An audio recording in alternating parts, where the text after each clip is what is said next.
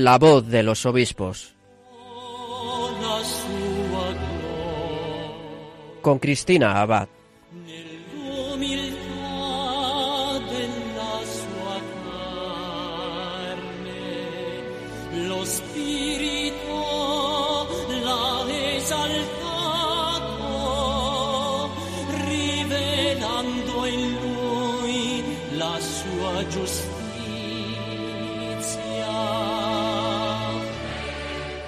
Buenas noches a todos, queridos oyentes de Radio María. Bienvenidos a este nuevo programa de La Voz de los Obispos. Les saluda Cristina Abad en este domingo en que continuamos acercándonos a nuestros prelados y conociendo mejor sus vidas y sus realidades diocesanas. Les pedíamos hace unos días que rezaran especialmente por Venezuela cuando estuvo en esta emisora el obispo venezolano de Carúpano, Monseñor Jaime Villarroel. ¿Se acuerdan, verdad? Bueno, pues esta noche vamos a renovar esta petición de oración por nuestros hermanos venezolanos y lo vamos a hacer de la mano de otro de sus pastores, en este caso del obispo emérito de Barinas, de Monseñor Ramón Antonio Linares Sandoval. Monseñor Linares ha estado unos días en Madrid presentando en la Conferencia Episcopal Española unos proyectos de ayuda a Venezuela y también los ha presentado en Italia y en Alemania. Y bueno, entre viaje y viaje no ha podido faltar en su agenda también una peregrinación al santuario de Nuestra Señora de Fátima. Él tenía que regresar a Venezuela, por lo que no va a poder estar con nosotros esta noche personalmente, pero ha tenido la amabilidad de concedernos una entrevista antes de viajar para que podamos escucharle en este programa de la voz de los obispos. Una entrevista que le hemos realizado desde la parroquia de los Doce Apóstoles de Madrid, que ha sido donde ha estado alojado en estos días que ha estado en nuestra archidiócesis. Así que, bueno, el programa de hoy lo vamos a dedicar a escuchar su testimonio, el testimonio de Monseñor Linares, que nos va a hablar de cómo está viviendo la fe el pueblo venezolano en medio de la grave crisis que, que, está atravesando. También va a compartir con nosotros el testimonio de su vocación y de su devoción a la Virgen María. Así que no se lo pierdan, que en unos minutos podremos escucharle.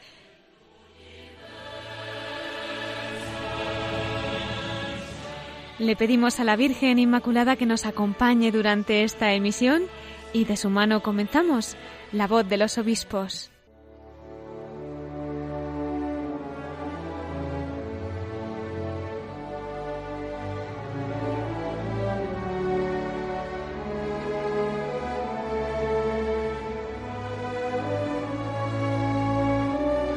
Queridos oyentes, nos encontramos en la parroquia de los Doce Apóstoles. Han tenido la amabilidad de acogernos aquí porque estos días se encuentra en Madrid el obispo emérito de la diócesis de Barinas, en Venezuela, Monseñor Ramón Antonio Linares Sandoval. Ahora nos contará la causa de esta visita a España y a otros lugares del mundo. Pero antes vamos a presentarles para ponerles en situación. Él nace en Vallecito en Venezuela cursó sus estudios de bachillerato en el Seminario Menor de la Archidiócesis de Valencia y Seminario Menor de Caracas.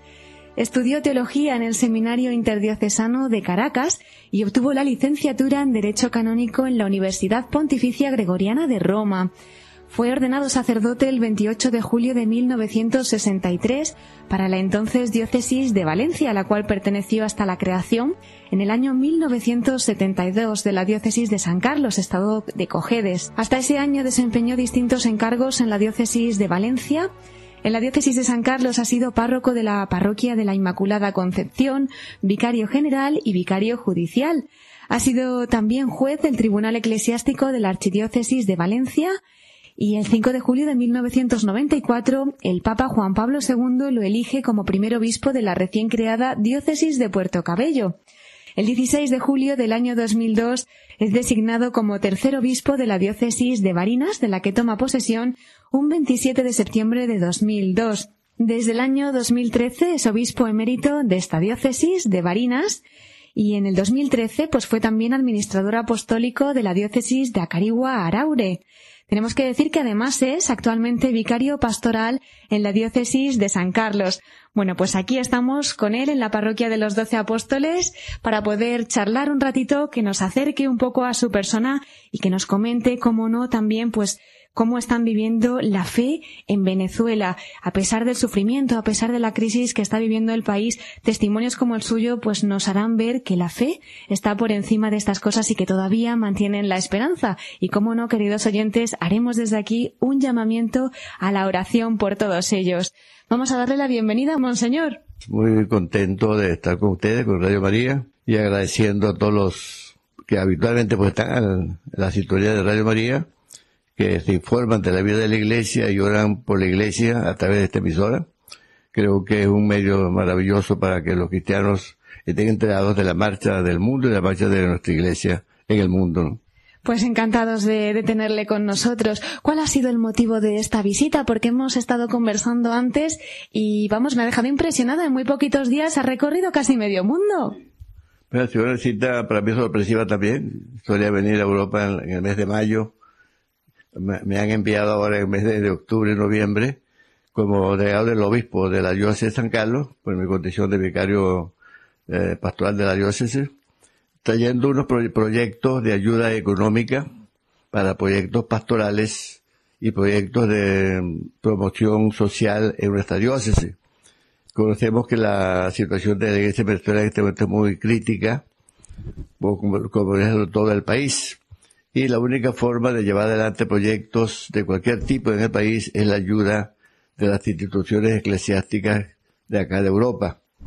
hemos venido con proyectos para la conferencia episcopal española, que ha estado, gracias abierta totalmente a los proyectos que vengan de Venezuela, consciente de la situación nuestra que estamos soportando en estos momentos. Y lo mismo pues en Italia, hemos estado en la conferencia episcopal italiana, en la, en la CAL, la Comisión para América Latina, en Roma. Luego hemos ido a Alemania, a, a Arquidiócesis de Colonia, con unos proyectos, proyectos también para Adveniat en, en Essen. Hemos estado también en Aquisgrán con Misterior para proyectos de carácter de promoción social. Y, eh, bueno, en cuatro ciudades y y en Frankfurt, por supuesto, también hemos pasado por allí. Y la respuesta que hemos tenido, pues, es de gran preocupación por la situación de Venezuela, ¿no? Consciente de lo, de lo grave, de lo difícil que está el país, y dispuesto, por supuesto, a ayudar en proyectos que de otra manera no sería posible realizarlo, ¿no?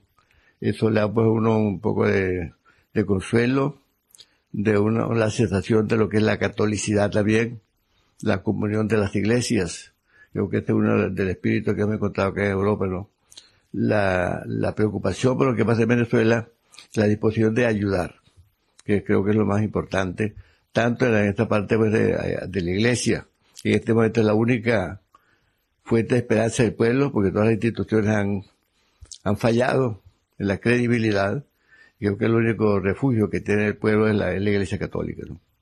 Desde luego que sí. ¿Y en qué consisten estos proyectos que ha estado presentando en la conferencia episcopal en Alemania, en Italia? Cuéntenos un poquito, que nuestros oyentes también se puedan hacer eco de ellos. Algunos proyectos se refieren a las iglesias, restauración de iglesias, de la Catedral de San Carlos, que es una iglesia colonial, bastante deteriorada, y sin posibilidades de parte del gobierno de ningún tipo de ayuda a pesar de que ha sido declarada como patrimonio nacional por ser una iglesia colonial. Lo mismo la sede de la curia diocesana, hay un edificio también antiguo donde debería funcionar la curia y nunca se ha puesto a funcionar por la carencia de recursos. Se ha introducido por una solicitud de ayuda tanto a, España como a Alemania para apoyar en la parte estructural de estas dos instituciones. Lo mismo para el seminario, para conseguir becas para la formación de los seminaristas, para la reestructuración de la sede del edificio del seminario que tenemos allá, también para la, la, la de la emisora, tengo una emisora católica en la diócesis, eh, la más antigua de la emisora católica de Venezuela, y que ya requiere una remoción o recuperación de, equipos nuevos hemos introducido alguna ayuda también en Italia y Alemania para conseguir pues los equipos nuevos para la emisora. Quiero sobre todo decir que en Barinas, que yo también la, emisora diocesana, y la primera intención fue crear una emisora Radio María, ¿no? Con esta intención viajé yo a Milán, la verdad con la, están en más arriba, ¿no? De Milán, la sede. Hablé con ellos y bueno, ya estamos montando una en Caracas, ¿no? Y no nos a abrir otra fuente ya, ¿no? Así que acudí a la conferencia italiana y me apoyaron para ver la emisora, que no se llama Radio María, sino María Reina. ¿sí? La, la María, pues como reina, es la emisora nuestra en Marina. Pues Dios bendiga esa emisora, monseñor.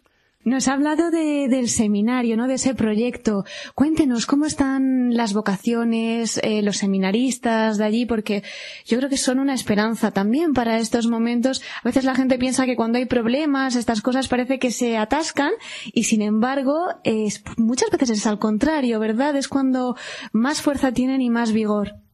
Los problemas económicos, políticos, sociales de todo tipo en Venezuela creo que ha despertado la fe en el pueblo, ¿no? Ahora la gente está acudiendo mucho más. Es la cuestión de que hay que orar a Dios, que hay que acudir a, Dios, eh, como la cuestión de que hemos, estamos pagando el descuido en el pasado, en la parte de la fe, en no ser críticos con las actitudes, pues contar el Evangelio, y eso trae como repite por lo que estamos viviendo. Y bueno, hay un despertar de la fe y también vocacional, ¿no? En la diócesis de Barinas, de la cual soy emérito, cuando yo llegué a la diócesis, hace ahora 14 años, había 12 seminaristas en la, diócesis. Ahora hay 84 seminaristas en la diócesis, de los cuales 47 son de la diócesis y el resto son de otras cinco diócesis vecinas, que lo tienen seminarios y lo envían allí. La diócesis de San Carlos, en la cual ahora soy el vicario pastoral, este año llegamos a 28 seminaristas. Antes había solamente 7, 8 seminaristas del año pasado entraron ocho, este año entraron ocho más, así que este año ya tenemos los 28 seminaristas en la Dios Causa, están bastante al inicio de su camino, pero hay una esperanza para la iglesia de, de Cojeres, una iglesia del llano, de la llanura venezolana, de la zona pobre, una de las diócesis más pobres de, de Venezuela, tanto económicamente como, como sacerdotalmente, porque varios sacerdotes que tenemos son prestados de diócesis vecinas, porque no tenemos. Así que los seminaristas de este momento de la esperanza, para estos siete, ocho años tengamos los sacerdotes que requerimos en esta, en esta diócesis. Y lo mismo diríamos de las restantes diócesis. Creo que hay un incremento vocacional importante, especialmente en el occidente del país, que es la parte más, que se ha trabajado más pastoralmente, hay una tradición cristiana muy antigua, y hay un incremento vocacional significativo. El oriente del país es más dramática la situación, más pobre también económicamente y pobre sacerdotalmente. Ahí ya se ve todo seminario, pues están comenzando a retomar el, el trabajo vocacional es bonito ver, ¿no? Que desde la Iglesia, pues están también acompañando ustedes ese dolor en las familias, en, en, la sociedad. ¿Qué nos podría decir, no? Cómo se está viviendo esta crisis en las que en todo el mundo estamos pendientes, pero por supuesto no podemos ni, ni imaginar, ¿no? Lo que pasa por los corazones de, de todos ustedes. ¿Qué querría compartir con nosotros, monseñor? Los que están fuera de Venezuela oyen hablar de la crisis de Venezuela, ¿no? Pero hay que estar dentro para saber lo dramático de la situación, no solamente en el campo político, porque no nos podemos mover prácticamente de ningún tipo, porque estamos controlados, estricto control, bueno, militar, de persecución, de, régimen de cárcel, de expulsión, pero especialmente la parte económica. No hay comida en Venezuela. Una de las políticas del rey desde que comenzó Hugo Chávez hace 15 años fue destruir la propiedad privada, perseguir al, empresario particular, porque había una inmensa riqueza petrolera que sube hasta 120 dólares el barril, ¿no? O sea, una, una suma astronómica de dinero. Y él pensó que con eso no era necesario. Vino que ideológicamente el comunismo rechaza la propiedad privada. Tuvo una persecución y la única manera de controlarla pues, era dándole de comer mantenerlo sometido a eso, que no era independencia económica de la persona. porque si no, no hay revolución. Tiene que estar dependiente del Estado. Entonces la, idea fue destruir la empresa privada, con la seguridad de que con el petróleo puedan controlar el país. ¿Qué sucedió? El petróleo se vino abajo, la empresa fue destruida y ahora no, ni hay petróleo ni tenemos empresas. Entonces la está padeciendo hambre, porque cada vez tienes menos dinero. La deuda es astronómica, impagable, lo que debe el gobierno, porque lo han malbaratado todo y el está pasando hambre, realmente hambre, especialmente en las ciudades. Los pueblos un poco rurales tienen medios alternativos de defenderse, pueden sembrar su pequeña parcela para el consumo interno y se pueden mantener con esos productos. Pero en la ciudad la gente está pasando hambre. Y medicina sí es para todo. No hay cuestión de medicina para nada. Está muriendo la gente porque no hay ni antibióticos, ni para el azúcar, ni para el cáncer. El paludismo, que había totalmente desaparecido en Venezuela, ha vuelto y, se está expandiendo porque no hay cómo contrarrestarlo. Estamos viendo esta de paludismo, una enfermedad desaparecida hace muchos años de Venezuela. Bueno, lo tenemos ahorita. La parte de medicina es lo más grave. Pero tengo que yo que una de las formas de tantos venezolanos que hay fuera de Venezuela es organizarse, de alguna manera, hacer llegar medicina a Venezuela, por las vías de, empresas particulares que te pagan o personas que viajan. Yo veo, llevo un de, cada, de un paquetico de, de medicina por haber, por haber algunas familias ayuda, ¿no? pero había que organizar ese servicio. Estuvo hace, pues a finales de septiembre o así, Monseñor Jaime Villarroel, e insistía en esa misma necesidad de las medicinas, ¿no? Podemos aprovechar también, ¿verdad?, hacer un llamamiento y que la gente aporte lo que buenamente pueda para que lleguen esas medicinas a Venezuela, ¿no? Y que situaciones como la que nos esté describiendo, pues sean cada vez menos. Bueno, ciertamente que ya, ya está comenzando este movimiento. Ya en Italia hay un grupo de personas venezolanos organizándose para la recolección de medicamentos y el envío de medicamentos a Venezuela. También aquí en Madrid hay una organización que está en este proceso recogiendo medicinas para enviarlas a Venezuela. Hace un mes aproximadamente vino la reportable Caritas de Barinas acá a, España y junto con Caritas de España lograron hacer un envío creo que de 50 kilos de medicinas a Venezuela, pero a través de Colombia ya lo llevan a Cúcuta y de ahí pues busque la manera de cómo está llegar a Venezuela. Pero sí hay mecanismos para ayudar, y por tanto organizarse y bueno, y que la gente sea generosa también para donar medicinas y, y hacerlas llegar a Venezuela. ¿no? Monseñor, introduzcanos un poquito en, en, lo que es esa diócesis que ha pastoreado durante estos años, de la que ahora es emérito diócesis de Barinas, ¿no? Acérquenos a los oyentes de España o de otras partes del mundo que nos estén escuchando cómo es, eh, cómo es el clero, cómo son los fieles, cómo son las vocaciones consagradas, que podamos también conocer o respirar un poquito de ese ambiente venezolano en el que día a día, pues desde su diócesis se están acercando al Señor. Pero la primera diócesis fue Puerto Cabello, ¿no? Porque esto estaba creando la diócesis. Me tocó pensar las bases fundamentales, crear la curia, crear la organización pastoral, incluso la estructura física de la diócesis que no existía, ¿no? Ahí estuve ocho años y lo más importante fue la organización pastoral que quedó establecida allí. Una vez pequeña, una vez en, en el Caribe, la costa Caribe de Venezuela, apenas tiene unos mil kilómetros, no llega a mil kilómetros de, territorio, ¿no? Y tendría unos 300, 400 mil habitantes, ¿no? La de Barinas es el extremo opuesto. Es pleno llano y es muy extensa, tiene 35 mil kilómetros cuadrados y hace ocho años tendría unos 600 mil habitantes. Ahora ya pasa del millón de habitantes. Es extensa de llanura, la mayor parte llanura, y una pequeña parte andina. Porque varía está al pie de los Andes en Venezuela, ¿no? Hacia el occidente de Venezuela. Religiosamente hay dos, dos sectores, ¿no? El sector andino, que es una parte muy religiosa, una cultura cristiana pues muy antigua. La parte del llano es abandonadas pastoralmente. Mucho tiempo sin sacerdotes, eh, sujeta a la guerra civil, a la, a la malaria, las enfermedades que despobló el llano, y pastoralmente no tuvo sacerdotes, y la religión allí es natural. Claro que se ha ido recuperando poco a poco, porque tenemos un fenómeno muy interesante, Marina, que es la bajada de los andinos a la llanura. ¿no? La montaña está bajando y está renovando totalmente el llano, porque el andino es muy religioso, organizado, muy ligado a la iglesia, colabora mucho con la iglesia, y eso ha renovado mucho la diócesis, a tal punto que en este momento casi todas las vocaciones sacerdotales que tenemos en la diócesis son de padres que vienen de los Andes, ¿no? padres andinos. Y hay bastantes vocaciones en la diócesis. Como decía al había 12.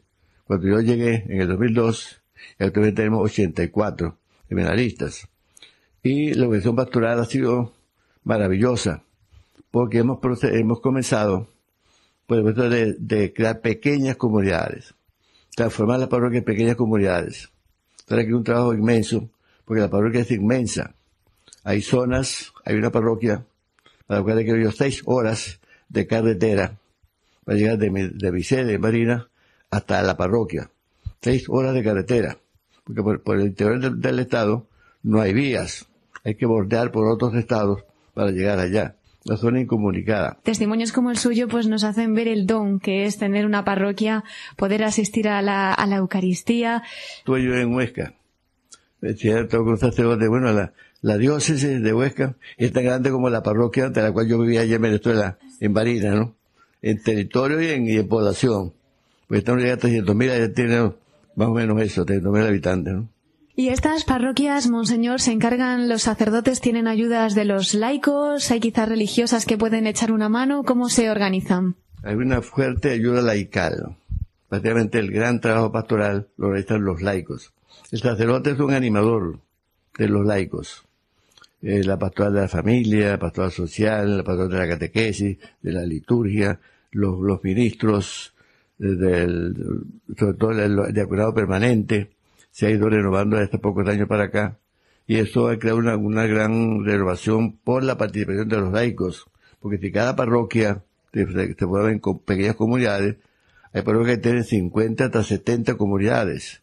Para un sacerdote es imposible atenderla, ¿no? Hay que tener equipos responsables en cada parroquia.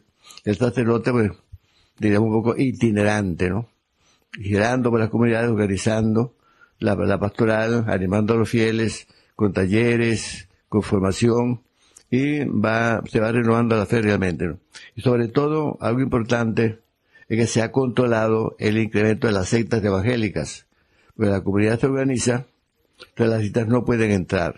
¿Hay mucho porcentaje de sectas allí? Sí, por todos lados de Venezuela están las sectas. Pero si la comunidad está organizada, con grupos cristianos formados, las sectas no entran. E incluso muchos están comenzando a volver a la Iglesia Católica a ver la organización que hay. Hay una zona muy, muy, muy apartada de, de Barinas. Hay muchos andinos en, el campo. Y eso está totalmente tomado por los evangélicos. Al organizar la, la parroquia en comunidades pequeñas, se han, se han unido la celebración y muchos evangélicos han regresado. Hasta el punto que las sectas se han reunido para ver qué tenemos que hacer, pues se lo está yendo la gente a la, las comunidades. ¿no? La única manera de frenar las sectas es la formación de comunidades cristianas bien formadas, organizadas y con una presencia constante del sacerdote. ¿Cuáles son los principales problemas eh, que ahora mismo, pues, dentro de esta crisis, ¿no? que vive el país, pero lo que es a nivel pastoral, cuáles son las principales dificultades, los obstáculos que, que están viendo ustedes los obispos en estos momentos? En este momento la, la tarea fundamental es la, transformar las parroquias en comunidades eclesiales, ¿no? porque todavía tenemos la, la pastoral sacramental, ¿no? La pastoral sacerdote, decir la misa, bautizar, esta pastoral ya no nos sirve, ¿no? porque ya la gente no va a la iglesia. Ahora hay que ir donde está la gente.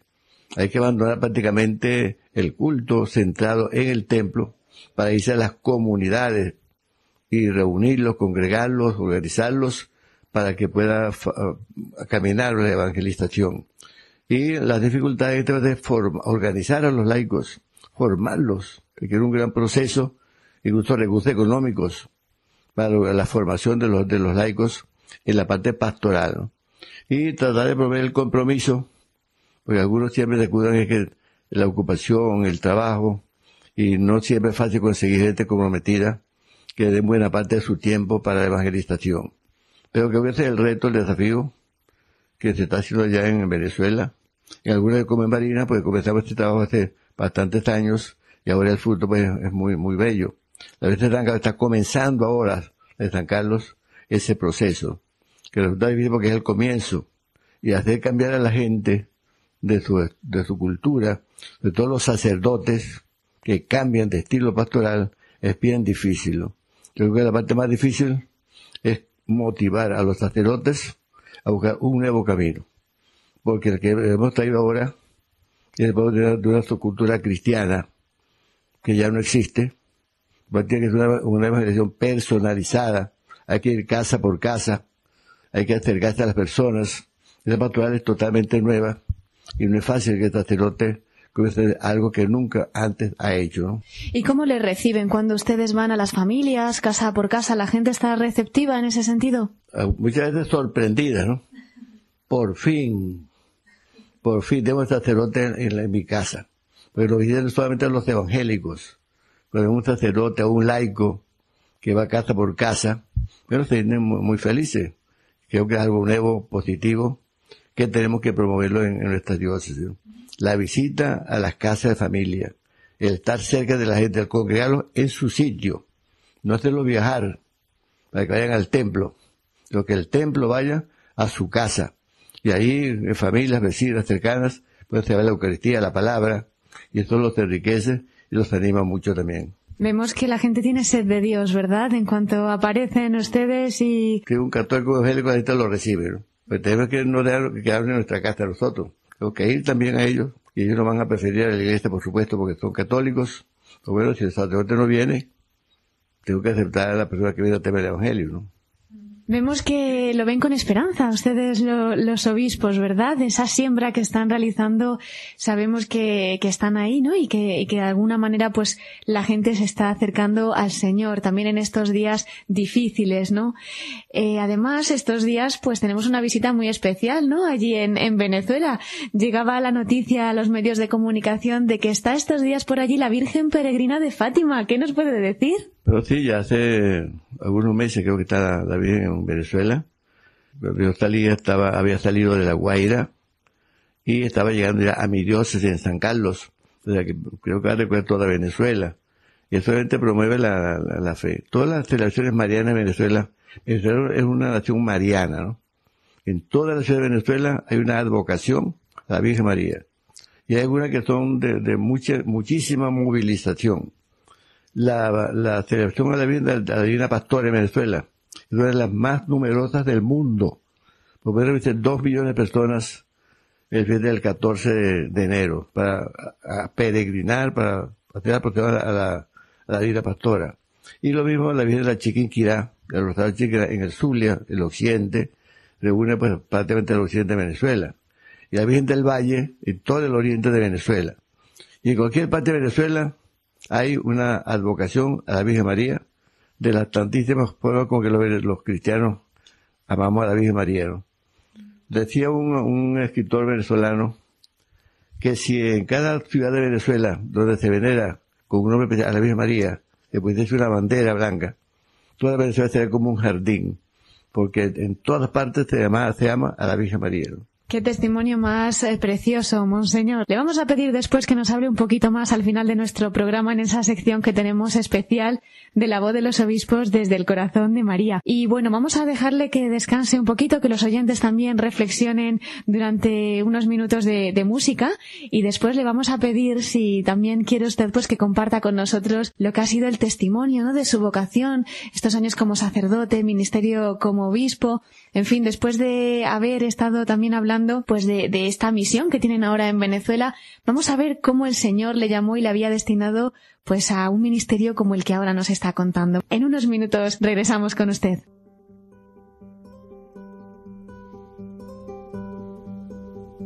Surca una voz al silencio, agua en el desierto del dolor sin voz. Abre un corazón la maracha, un suspiro que en brisa quiere dar. Amor, Dios ha escuchado el clamor, Dios hace consolación.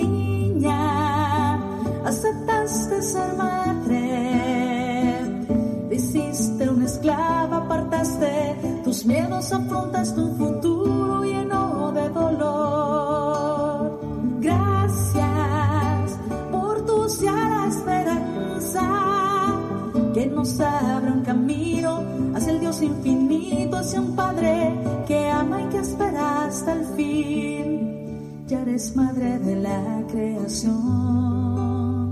madre de consolación.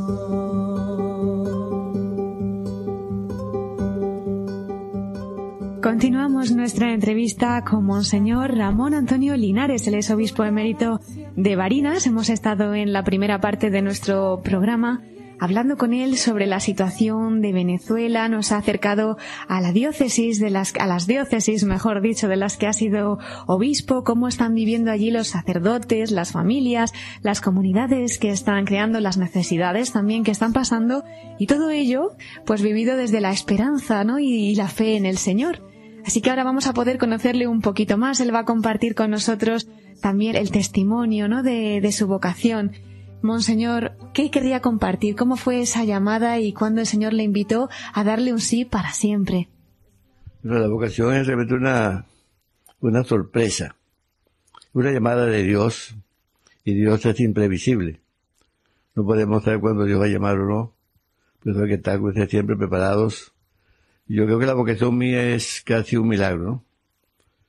Primero porque soy de una zona rural a la cual nunca iba el sacerdote, por supuesto, a celebrar misa.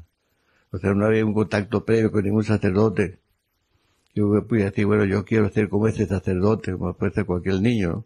no conocía a ninguno. Cuando conocí al primero, porque fue el obispo a, hacer visita pastoral a, este, a, este, esta, esta comunidad, lo acompañó un sacerdote y mientras el obispo estaba en el templo los actos propios del obispo en el templo, el sacerdote se reúne a los niños de la comunidad, le estuvo hablando de Dios, de, del cielo, del infierno, de, y al final pues de su conversación preguntó, ¿quién, ¿a quién de ustedes le gustaría ser sacerdote? Como yo. Yo me acuerdo que yo levanté la mano, bueno, y ahí se quedó bueno, más nada, no, no sucedió más nada. Yo seguí pues mis estudios en, la primaria, elemental en mi pueblo, después fui a Tinaquillo a terminar la primaria en Tinaquillo. De, al terminar la primera pasé a Valencia a seguir los secundarios. Y allí también, sorpresivamente un día, desde el mismo liceo donde estaba estudiando, vi que pasó por frente al liceo un grupo de, de, de, de jóvenes con sus sotanas, sus, yo ni sabía cómo se vestían los curas tampoco. ¿Qué es eso que vaya adelante? Mira que algo muchacho vaya. Esos son los seminaristas del Valencia. Ah, se me prendió la chispa. Oye, eso fue lo que yo dije una vez cuando era niño, que quería ser sacerdote. Entonces me quedó la, la, preocupación. Al llegar a la casa donde estaba operado, usted, si alguien quiere ser seminarista, que es sacerdote, ¿qué es lo que tiene que hacer? No, hay que hablar con el sacerdote, me dijeron. ¿Y, ¿Y, cómo se habla con el sacerdote? La parroquia está cerquita aquí de la casa, para hablar con él, le plantea su problema y él lo orientará. Bueno, me fui ya a la parroquia, a ver con el sacerdote o el párroco, eso fue el mes de enero ya. Las clases en Venezuela comienzan en septiembre, ya era por enero. Y el párroco, no, ya, ya las clases comenzaron. Venga el año próximo. Me desanimó la, la respuesta, ¿no? Llegué un poco triste a la casa. Mira lo que me dijo el sacerdote, que volviera el año próximo. ¿Qué puede pasar? Ya me ha pasado la idea, dije yo. A lo mejor es un, un fervor, una cosa rápida que me viene de la mente. No, pero vaya con el obispo. Vaya con el obispo. ¿Cómo se habla con el obispo? Pero él vive en la Plaza Bolívar, está la catedral, y al lado vive él. Ya pregunta por él y él lo recibe. Pero me fui a hablar con el obispo. Y el obispo, bueno, me recibió, me hizo unas preguntas, y llamó a un sacerdote, y le dijo, bueno, voy a ver tu jovencito que quiere ser para que tú lo orientes al seminario, ¿no? Me fui allá en la casa del sacerdote, fuimos hablando, me dio todos los datos de, mi familia, del párroco, de los datos personales. Me dijo, bueno, vuelve dentro de una semana. Yo siempre aquí iba al liceo para pasar por ahí, conversar con él un poco. Llega el mes de marzo, que yo para el liceo con mis libros bajo el brazo, me dice el padre, ¿está dispuesto a seminario ciertamente? Sí, pero véngase, pues. Véngase conmigo. Estaba en el, en el coche y salió para el seminario. Mes de marzo ya, casi final de marzo. Pero ya me quedé en el seminario instalado. Bueno, dicen que San José, que es el patrono también de las vocaciones sacerdotales, pues quizá le hubieran echado una mano, ¿verdad? En ese mes de marzo. Pues sí, así que me quedé en el seminario este año y me dije, bueno, no te vienes a bachillerato, yo bachillerato va a dedicarse solamente a latín para que se equipare con el grupo, que ya comenzaron en septiembre. Vamos adelantado, haga puramente latín este año, y el año próximo comienza por su bachillerato formalmente, ¿no? Y que este año pues puro latín, y el pues ya comencé con el, el curso normal, bueno, hasta la ordenación de, de eso en Valencia, pasé a Caracas, y tener los estudios en Caracas, ¿no? Es sorpresivo porque uno ve ahora hay que hacer cursos, saber psicológicos, test. Y si usted en esta época yo ser sacerdote, porque imagínese. Y ve que sacerdote conoce, no conozco ninguno. ¿A qué misa va usted? Yo nunca he ido a misa. No quiero ninguna misa, no sé qué es eso. Bueno, yo digo, esto es un milagro de Dios porque no había una, una preparación previa, digamos, de, hacia el sacerdocio, ¿no? Una llamada tumbativa como San Pablo. Qué bonito, el Señor le tenía ya escogido desde niño, ¿verdad? Y como de alguna forma pues se las ingenió para, para atraerle rápidamente. Yo conozco su camino, ciertamente. ¿Y qué recuerda usted, Monseñor, de esos primeros años como sacerdote? ¿Hay alguna anécdota especial que quiera compartir con nosotros? Bueno, la vida sacerdotal fue una vida normal, como era en esa época, no había, tanto, no había conflicto, era una vida muy tranquila era el comienzo también del Vaticano II, estaba en pleno concilio Vaticano cuando fui ordenado sacerdote. Comencé en la catedral como vicario colaborador en la, parroquia, en la catedral, un año. El segundo año me enviaron al seminario como, como el equipo de planta. El seminario de Valencia estaba en manos de religiosos. Ellos dejaron el seminario y el obispo nos colocó a tres sacerdotes como responsables del seminario a partir de, de, del 74 Ahí estuve cinco años en seminario, haciendo de todo, ecónomo, director espiritual, profesor, y además era asesor del movimiento universitario católico en, Valencia, ¿no? Y a los cinco, a los cinco años, pues ya le dije que quería ir a, mi tierra, la tierra de Cojedes, y entonces me mandó a San Carlos como párroco de la catedral en el 79. Dos años después fue creada la diócesis en el 72 y a mí me tocó, estar en San Carlos, como preparar la creación de esta diócesis, ¿no? Después un poco el estudio, el informe a la que irían a la, a la anunciatura, junto con el clero de San Carlos, que éramos apenas 11 sacerdotes. Los que vivían en esta diócesis. Me tocó preparar, pues, lo referente a la creación de la diócesis. Pero en Valencia fue muy interesante el trabajo. Por lo cual el seminario, pues, había que estar pendiente de todo, de la parte económica, de los alimentos de los seminaristas, de la dirección espiritual, las clases y la atención a los jóvenes universitarios católicos de la, universidad. ¿no? Había un, movimiento continuo que de alguna manera pues, afectaba la convivencia interna, porque entonces, bueno, el padre Linares es un, un semi-interno, porque está, aquí la mitad de la universidad. Entonces, bueno, había que compartir el tema con los, tanto con la, con la universidad. Pero el resto fue una vida muy, muy serena, muy tranquila y dedicaba también un poco al estudio. Me gustaba pues, un poco todos los idiomas y Carlos sabe a, a a clases de, inglés o de francés. Y, entonces, bueno, yo creo que fue la vida, los tiempos más, más tranquilos, más felices de sacerdocio fueron estos primeros años de, de sacerdocio en Valencia. Y después en el llano, en Cojedes, Ya otro tiempo trabajado netamente pastoral, ¿no? Las comunidades, los sectores, los, de, la- de los barrios. Muy interesante el trabajo, pues la, ese galo que trate muy pobre sacerdotalmente. Había muy poco clero. ¿sí? ¿Y qué nos podría comentar de los años que ha estado usted como obispo, tanto en Puerto Cabello como en Barinas? En Puerto Cabello me tocó pues comenzar a la diócesis. Cuando llegué, ya había habido, había habido comentarios antes, no, yo no tenía idea de que iba a ser eh, obispo de Puerto Cabello. Y oye, ¿quiénes sean los candidatos a Puerto Cabello? Decía, porque Puerto Cabello es bien feo, decía. Es un, era un puerto, ¿no? Es bien feo. Y ahí no hay nada que hacer. Cuando la llamada telefónica del nuncio, que me llamó, ¿puede usted venir acá a la Luciatura mañana?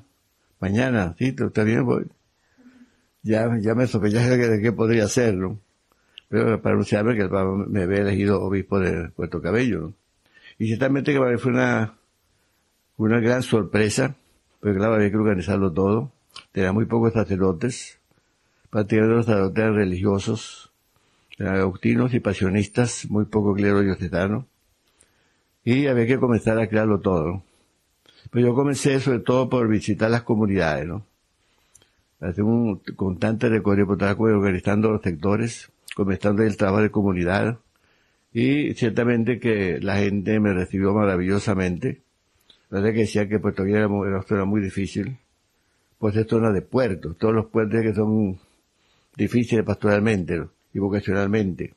Y realmente que sacerdotalmente muy poco clero, muy pocas vocaciones, pero los laicos comenzaron a organizarse y a trabajar muy bien, ¿no?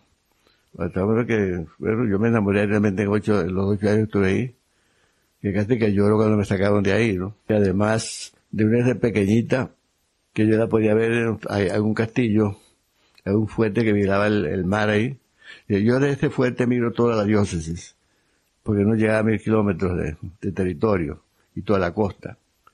De aquí la miro toda. Ahora voy a una que son 48 veces más grande, ¿no? Para Varina. Yo creo que donde el ruso me llamó, dijo, lo han nombrado obispo de Barinas. Yo dije, excelencia, esto es muy grande para mí, demasiado grande, ya no, no soy un joven ya. Sí, pero usted es llanero. Usted es llanero, conoce el llano. Y era que yo no conocía Barinas, pero, soy, pero conocía el estado vecino, que es llano. Claro, no me quedo decir, bueno, de todo modo tenía que aceptar. La voluntad del Papa pues tenía que aceptarla. Y también en Barinas el fue estupendo, porque religiosamente es más receptivo que Puerto Cabello, ¿no? porque hay una cultura andina. Y la parte de pues, la, la- lo que realmente mueve Barinas es el, el andino, que es muy religioso, muy dado a servir, a colaborar con la iglesia, y eso lo encontré en todas las comunidades de Barinas. ¿no? Los- digamos, los andinos estaban regados por todos lados, porque la montaña no tiene donde trabajar puras cumbres hasta los 5.000 metros de altura. Entonces todo se está yendo al llano y con una cultura religiosa muy, muy, muy, muy arraigada y eso contribuyó mucho a organizar las comunidades eclesiales, los servidores, catequistas. Es una, una diócesis rica en agentes laicos. Muchos, muchísimos laicos, catequistas muchísimos. Creo que llegamos a organizar hasta casi, casi 2.000 catequistas, ¿no? En toda la diócesis es una riqueza para, para la diócesis. ¿no? Unos años intensos, sin duda, en los que, pues, desde su ministerio, ¿no? Pues se hicieron tantas cosas, una diócesis recién creada, eh, luego una muchísimo más grande, y ahora obispo emérito, que algunos pensarían que podría descansar un poco más, y sin embargo, aquí está usted al pie del cañón recorriéndose diversos países para seguir ayudando a la iglesia y a sus diócesis. Pues, fíjate que yo estaba deseoso de entregar a diócesis de, de Barinas, muy grande, había abierto muchos, muchos frentes en la diócesis, luego que están las comunidades eclesiales, los ministerios, el diaconado, sobre todo el seminario. Ya yo tenía miedo, ¿no? De cómo, cómo mantengo yo arriba todo esto que hemos estado creando acá, ¿no? Y bueno, Dios mío, yo quiero, hace falta que venga otro obispo nuevo para, para continuar este trabajo, ¿no? Y realmente deseaba, deseaba que me nombrara. Cuando apenas llegó la fecha de los 75 años, pues ya veía la renuncia. El que de Caracas el anuncio, ¿y por qué Monseñor renunció? Y tiene, tiene mucha fuerza para seguir trabajando. No es que él quiere salir, ya, ya él quiere salir. Pero resulta que a los dos días de haber entregado la diócesis, me llaman para decirme que me enviaban a otra diócesis, de Acarigua, como administrador apostólico. Estuve dos años más todavía, después de haber renunciado. Y al entregar la diócesis, dos años después, me fue a San Carlos, donde me ahora vicario pastoral de la diócesis. Y bueno, todavía no llega la época del descanso, ¿no? Y además ahora me envía a Europa. Yo nunca había recorrido Europa como lo, he hecho ahora, ¿no? Después de viejo, vamos a recorrer Europa, vamos a ver hasta dónde llegan las, las fuerzas, ¿no? Y gracias a Dios que estamos terminando la gira y hemos terminado pues, exitosamente, gracias a Dios, ¿no? Y con muy buena acogida también en todos los sitios. O sea que se lleva unas buenas sensaciones para su país, un buen recuerdo y el cariño de tantas personas, ¿no? Sí, ciertamente que la acogida en todas partes ha sido maravillosa. Yo tenía miedo a Alemania, porque bueno, va a ser el idioma, va a ser otra cosa totalmente nueva. Cuando llega a la estación del, del tren, no te digo quién me va a recibir, qué voy a hacer yo ahí, para dónde voy. O sea que en todos sitios nos estaban esperando, ¿no? no hubo ningún problema. Y las instituciones que fuimos, pero todas eran, hablaban español, porque eran instituciones que trabajan en América Latina. Así que no hubo problema. La cuida maravillosa, pues todo lo tenían previsto. Ya estamos organizados ya para recibirnos. Y bueno, y los, los caminos, pues el café, pues no, con un poquito de inglés que uno sabe, uno se defiende para no morirse de hambre, para tener que comer. Monseñor, el tiempo pasa rapidísimo, ya tenemos que ir casi terminando. ¿Qué le pide usted a Dios para, para Venezuela concretamente y, bueno, pues para los oyentes que nos puedan estar escuchando, ¿no? ¿Por qué tenemos que rezar? Claro, lo, más urgente es que podamos retomar el camino democrático de Venezuela, porque Venezuela tiene todos los recursos ahí paralizados, ¿no? Porque están los recursos, pero están para estar una nación inmensamente rica en todos los campos. Fíjate que la, la han inutilizado. Eh, las empresas están allí, ¿no? Las estructuras empresariales. No pueden funcionar, pero están allí. Entonces, si este régimen cambia, Venezuela en dos años puede recuperarse completamente. Porque eh, la voluntad está allí. Claro, lo único malo en este momento es que los, los cerebros han salido de Venezuela, ¿no? Los estudiantes, ingenieros, profesionales, todo el mundo se ha ido del país, ¿no? Entonces, esta es una situación muy grave para Venezuela. Pero eh, la única solución es el cese del régimen. Un régimen represivo, inhumano, totalmente antihumano, que no le importa que la gente se muera, pero le mantener el poder. Yo creo que si Dios nos da el poder cambiar de régimen, el país se levanta rápidamente. Entonces pedimos a Dios esto, que nos dé pues la, y que sostenga la fe del pueblo, que no se acostumbre a servir, que no se acostumbre a ser esclavo, sino que mantenga su lucha, mantenga su fe, su fuerza, y nadie diga, bueno, ya esto se acabó, tenemos que rendirnos, sino orar y hacer todo lo que se pueda para que la situación cambie en Venezuela. Y creo que con la oración de todos lo podemos, porque eso lo puede todo. Eh, yo hay una, una expresión muy, muy bella, una película que vi hace la semana pasada, en el viaje a Fátima, de Juan Pablo II, ¿no? Con la situación de Polonia. Que un sacerdote le decía a Juan Pablo II, no, este régimen no va, no va a durar muchísimo tiempo, porque tiene el germen de la, de la corrupción dentro de sí mismo, ¿no? Yo creo que esos regímenes pues tienen que terminar, porque son regímenes, eh, regímenes corruptos, dentro de, llevan el germen de la corrupción, y no pueden permanecer. Lo importante es que no dure tanto tiempo, ¿no? Así es, así es. No... Cáncer con metástasis. Pues cuente con nuestras oraciones, Monseñor. Un mensaje para, para Radio María, para los que trabajamos allí, para nuestros oyentes, voluntarios. ¿Qué nos querría decir? Bueno, yo, yo, lo que les pido a ustedes es que mantengan ese, el ánimo, mantengan el, la transmisión permanentemente, porque estos medios ayudan realmente a los cristianos, primero a mantener la fe. A ver que hay gente que está trabajando, te van informando del mundo, de la iglesia, lo que está pasando, lo que están trabajando, lo que están sufriendo. Y es importante que todos sepan que somos una, una fraternidad, somos una familia. Y todos tenemos que compartir las alegrías y los gozos. Somos el cuerpo de Cristo. y completamos con nuestro trabajo, con este esfuerzo, lo que le falta a la pasión de Cristo, como nos dice San Pablo. Estaban todos unidos, los que están tras los micrófonos, como los que están delante del, del, transmisor, de la emisora, del radio, escuchando los mensajes que son animan la fe. Hay muchos que no pueden salir de su casa, a los domingos, otros sitios, pero, pero, la radio llega a todos lados, ¿no? Más que la televisión, ¿no? Entonces un contacto permanente con, con Dios, con la fe, con la oración, y esto nos anima en nuestro camino. Sabemos que no estamos solos, porque hay mucha gente que está trabajando por bien de los demás. Y están evangelizando. Hoy todo tiene que evangelizar.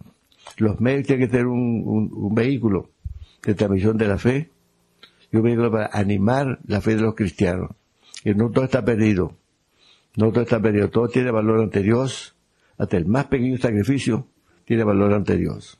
Pues con esas palabras vamos a ir concluyendo. Muchísimas gracias por ese mensaje, Monseñor. Y me queda ya solo invitarle a nuestra última sección del programa, La voz de los obispos desde el corazón de María, una sección muy cortita, pero no menos importante. Usted que ha estado en Fátima hace muy poquito, que está allí la Virgen peregrina y que viene de un país, como nos ha dicho, tan devoto de la Virgen, ¿no?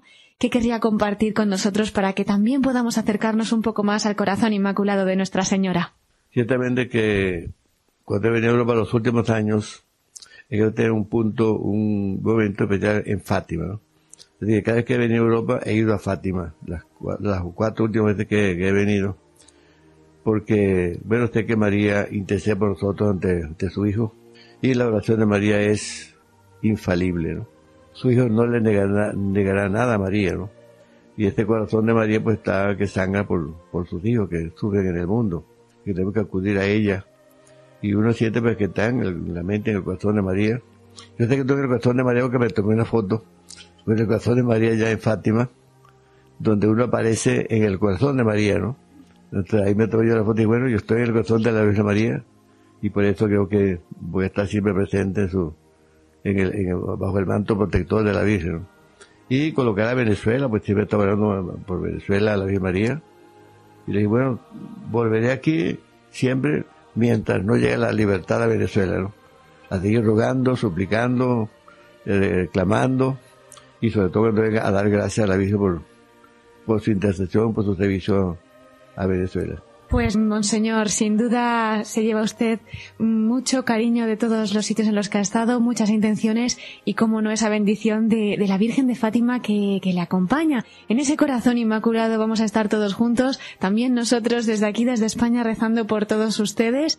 Le deseamos un regreso muy bendecido y bueno, pues si nos queda una bendición para terminar nuestro programa, se lo agradecemos de todo corazón. Vamos al Señor Jesucristo, viva la Virgen Santísima para que ella haga que esta bendición que queremos impartirles, todos los que trabajan en Radio María, a todos los que están pendientes de estos mensajes, estos mensajes se conviertan en, vida en sus corazones y, sean alientos de fe y de esperanza, sostenidos por, por Jesucristo que es nuestro Redentor y Mediador. Y que a todos ustedes, los fieles seguidores de Radio María, la bendición de Dios Todopoderoso, Padre, Hijo y Espíritu Santo, que descienda sobre ustedes y permanezca para siempre. Que Dios los bendiga y muchas gracias. Muchísimas gracias a usted, Monseñor Ramón Antonio Linares Sandoval, obispo emérito de Barinas, Venezuela.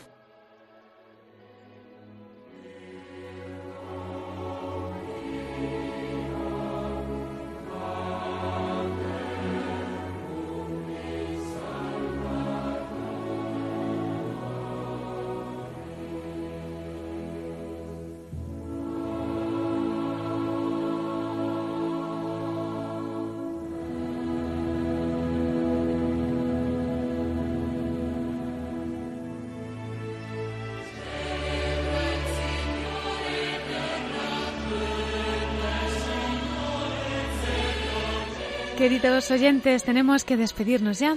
Agradecemos especialmente al obispo emérito de Barinas, en Venezuela, a Monseñor Ramón Linares, la entrevista que nos ha concedido desde la parroquia de los Doce Apóstoles de Madrid. Y también vamos a agradecer a los sacerdotes de esta parroquia que amablemente nos han ayudado, nos han acogido para que hoy pudiésemos escuchar el testimonio de este obispo venezolano en nuestro programa.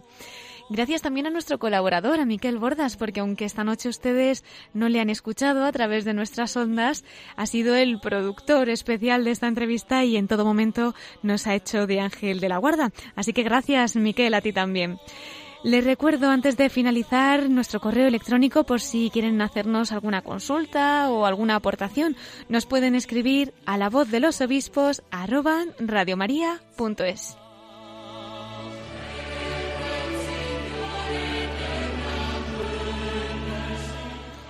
Y a todos ustedes muchísimas gracias por acompañarnos un domingo más. Les deseo una feliz semana y les espero en siete días, si Dios quiere, a las nueve de la noche, a las ocho en Canarias. Les dejamos ahora con el informativo de Radio María. Se despide Cristina Abad. Que la Virgen les acompañe y Dios los bendiga.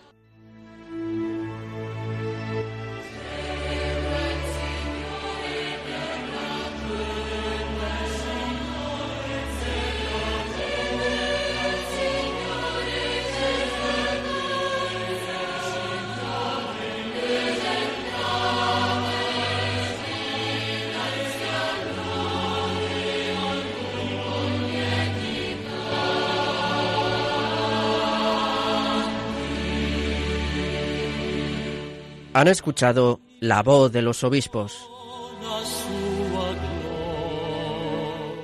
Con Cristina Abad.